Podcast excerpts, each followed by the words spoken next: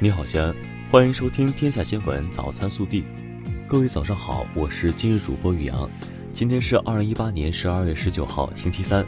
首先来看今日要闻。庆祝改革开放四十周年大会十八号上午在北京人民大会堂隆重举行。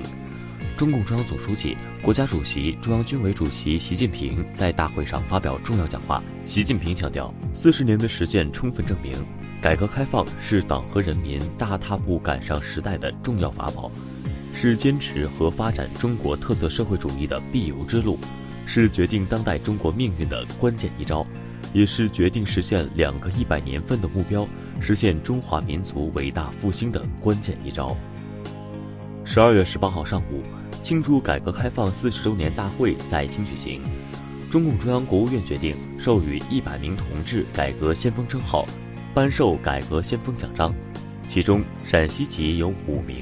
他们勇立时代潮头，锐意改革创新，敢于实践探索。他们是巨小林、何在、张彪、宇国刚和路遥。本地新闻：十二月十八号上午，市级领导干部集体收看庆祝改革开放四十周年大会，认真学习习近平总书记重要讲话。省委常委、市委书记王永康在省上集体收看大会实况，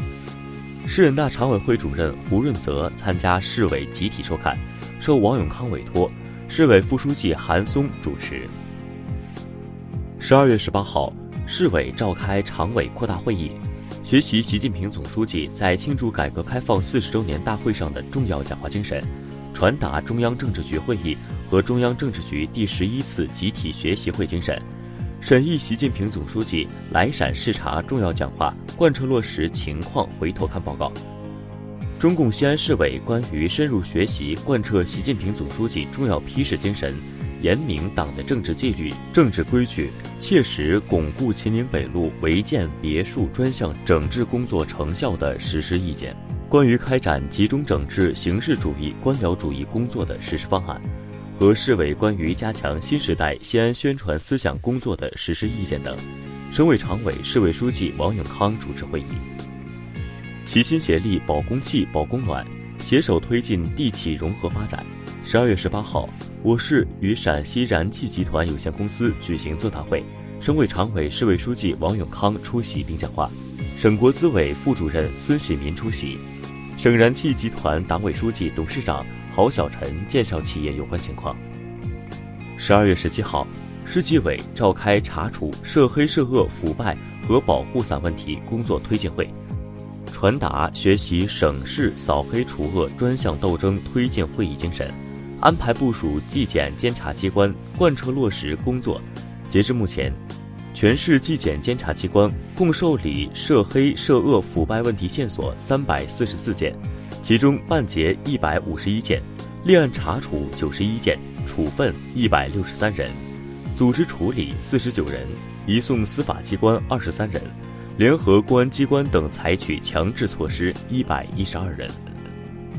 十二月十八号上午，Seven Eleven 陕西省特许经营项目签约仪式和陕西赛文提克入驻西咸新区签约仪式成功举行。这标志着全球最大连锁便利店 Seven Eleven 正式进军陕西，将为大西安加速打造新零售之城，进一步促进宜居环境建设，提升市民生活品质提供了有力支撑。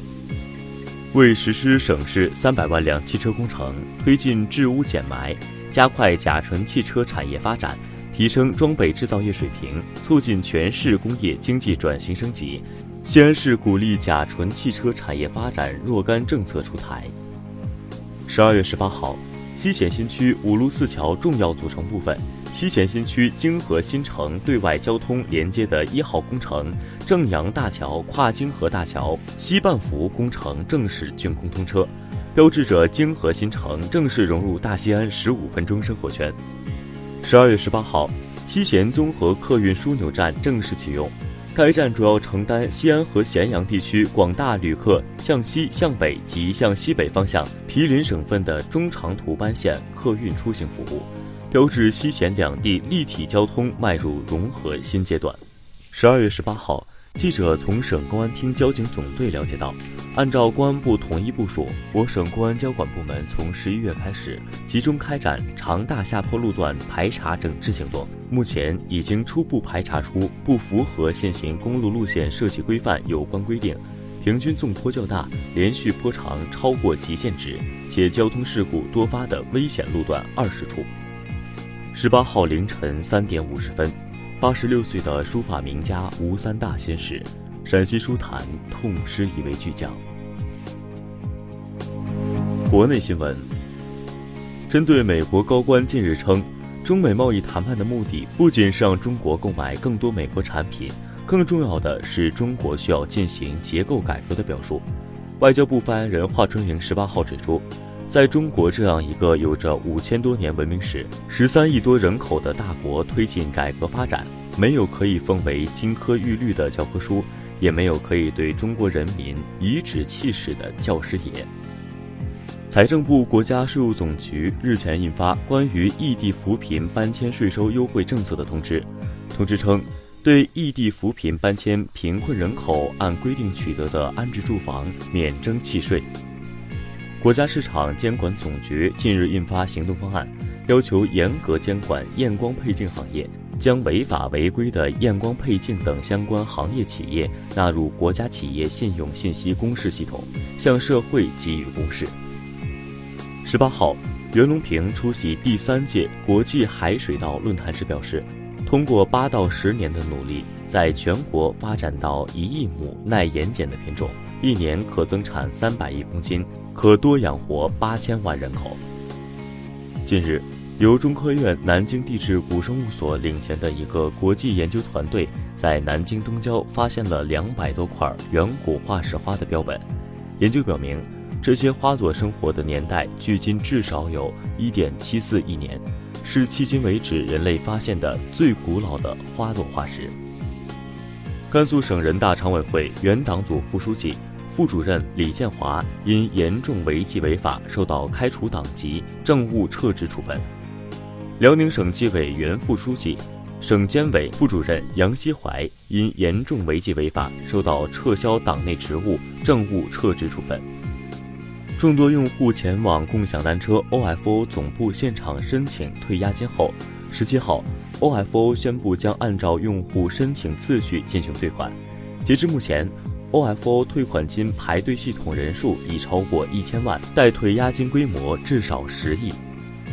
十八号上午，重庆奉节县朱一镇发生一起肇事逃逸案件，一江苏牌照大客车将路边行走的四名小孩撞倒致死后逃逸。目前，嫌疑人金某已被刑事拘留，事故调查及善后工作正进一步开展中。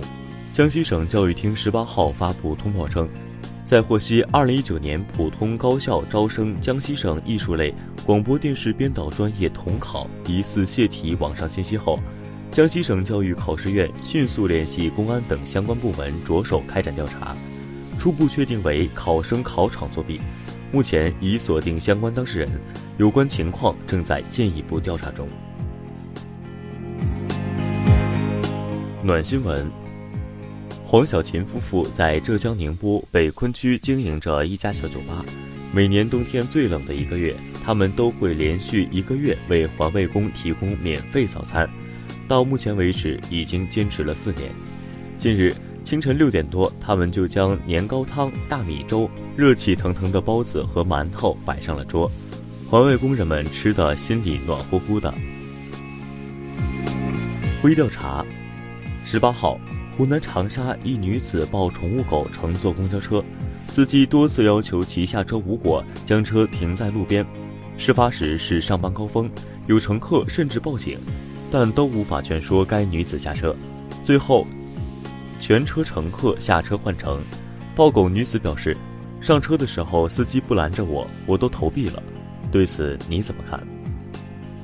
更多精彩内容，请持续锁定我们的官方微信。我们明天不见不散。